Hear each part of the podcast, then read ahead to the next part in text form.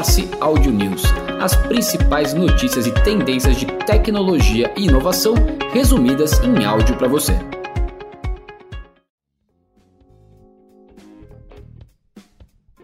Olá, eu sou a Rafaela Guimarães e esse é o Audio News do dia 6 de abril de 2023. Na próxima semana vai acontecer o MMA Impact Brasil e terá o lançamento do projeto Impact Startups. O evento reunirá mais de 100 palestrantes em mais de 60 sessões para abordar assuntos como inovação, inteligência artificial, martex e conteúdo autêntico. São esperados 5 mil visitantes, além dos patrocinadores e expositores. E a novidade deste ano é o lançamento do projeto Impact Startups, que, desenvolvido em parceria com o Digitaliza AI, criará um marketplace de startups que tenham soluções relacionadas aos temas abordados no evento e na plataforma Impact. Lembrando que aqui no Morse a gente tem 15% de desconto utilizando o código MORSE15 e acessando o link de cadastro. E também estaremos por lá, tanto em painel quanto pelas trocas durante o evento. A Hands foi duplamente premiada pela Internet Advertisement Competition na 21ª edição da premiação promovida pela Web Marketing Association de Boston, nos Estados Unidos. A premiação internacional avalia diversas formas de publicidade online, incluindo anúncios, mídias, newsletters, vídeos, redes sociais e ads mobile em 86 categorias na indústria. Nesse ano, a Hands teve o prazer de vencer nas categorias Best Environmental Interactive Application e Best of Show Interactive Application. Uma campanha criada pelo Hands Lab, laboratório de criação e desenvolvimento da Hands, projetado para trazer soluções criativas juntos às mídias. Vamos falar de inteligência artificial? A Audimo é a primeira plataforma de streaming da América Latina a utilizar a tecnologia do ChatGPT em áudio. A empresa anunciou o lançamento do Dimo AI, que é um recurso que incorpora inteligência em sua plataforma baseada no ChatGPT.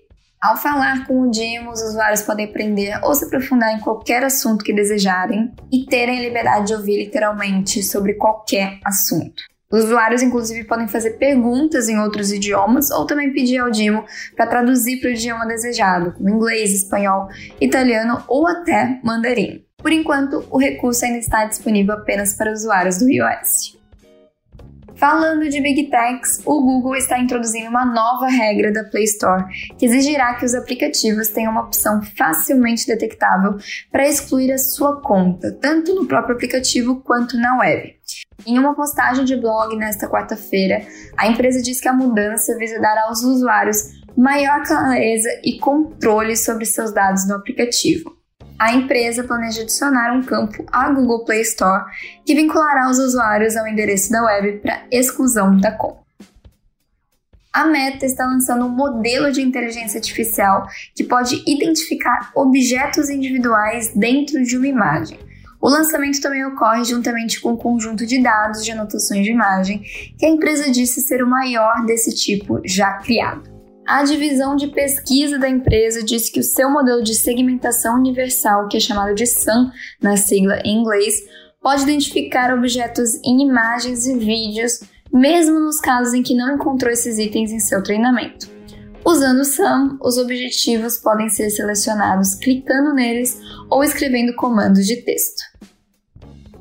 O Twitter surpreendeu todos os usuários nessa última semana ao mudar, sem qualquer aviso prévio ou explicação, o seu tradicional logotipo do pássaro azul por um cachorro. A mudança foi notada na tarde de segunda-feira, no dia 3, na versão web da rede social. O cachorro que aparece agora no lugar do pássaro é a marca da criptomoeda Dogecoin que disparou após os usuários do Twitter começarem a falar sobre isso. Até o momento, o dono da rede, que é o bilionário Elon Musk, não explicou a mudança, apenas postou um meme na sua rede social, sugerindo que a mudança realmente pode ser permanente. Falando de WhatsApp, a gente tem duas notícias interessantes sobre o tema. O WhatsApp está desenvolvendo um recurso que vai permitir que os usuários coloquem uma senha de proteção em conversas específicas. A descoberta foi feita pelo site especializado na versão beta de testes do mensageiro no Android e atualmente o WhatsApp permite apenas o bloqueio de todo o aplicativo com biometria. Com o novo recurso, os usuários realmente podem escolher ali as conversas específicas para bloquear com biometria ou senha aumentando a privacidade. Outra novidade envolvendo o WhatsApp é que agora os passageiros de São Paulo podem comprar bilhetes de transporte coletivo diretamente no WhatsApp. A opção ocorre dentro da plataforma Top, que é o WhatsApp Top, e com um sistema fácil e intuitivo, todo o processo de venda e recebimento do bilhete QR Code acontece direto no app de mensagens, sem necessário migrar para o app ou site do banco apenas para efetuar o pagamento via Pix. Os passageiros podem comprar até 5 unidades por vez, e além da compra de passagens, o menu do WhatsApp Top também traz opções para atendimento ao cartão, bilhete digital e máquinas de autoatendimento. Indo para o universo de games, a categoria de games foi a que acumulou o maior número de downloads de apps no Brasil ao longo de 2022. Foram realizados cerca de 6 bilhões de downloads entre dispositivos Android e iOS. Houve um crescimento, inclusive, de 11% em janeiro deste ano, em comparação com o mesmo período de 2022. A Kazek levantou mais de 975 milhões de dólares para investir em startups latinas. A companhia anunciou nesta segunda-feira a criação de dois fundos que juntos somam esse valor.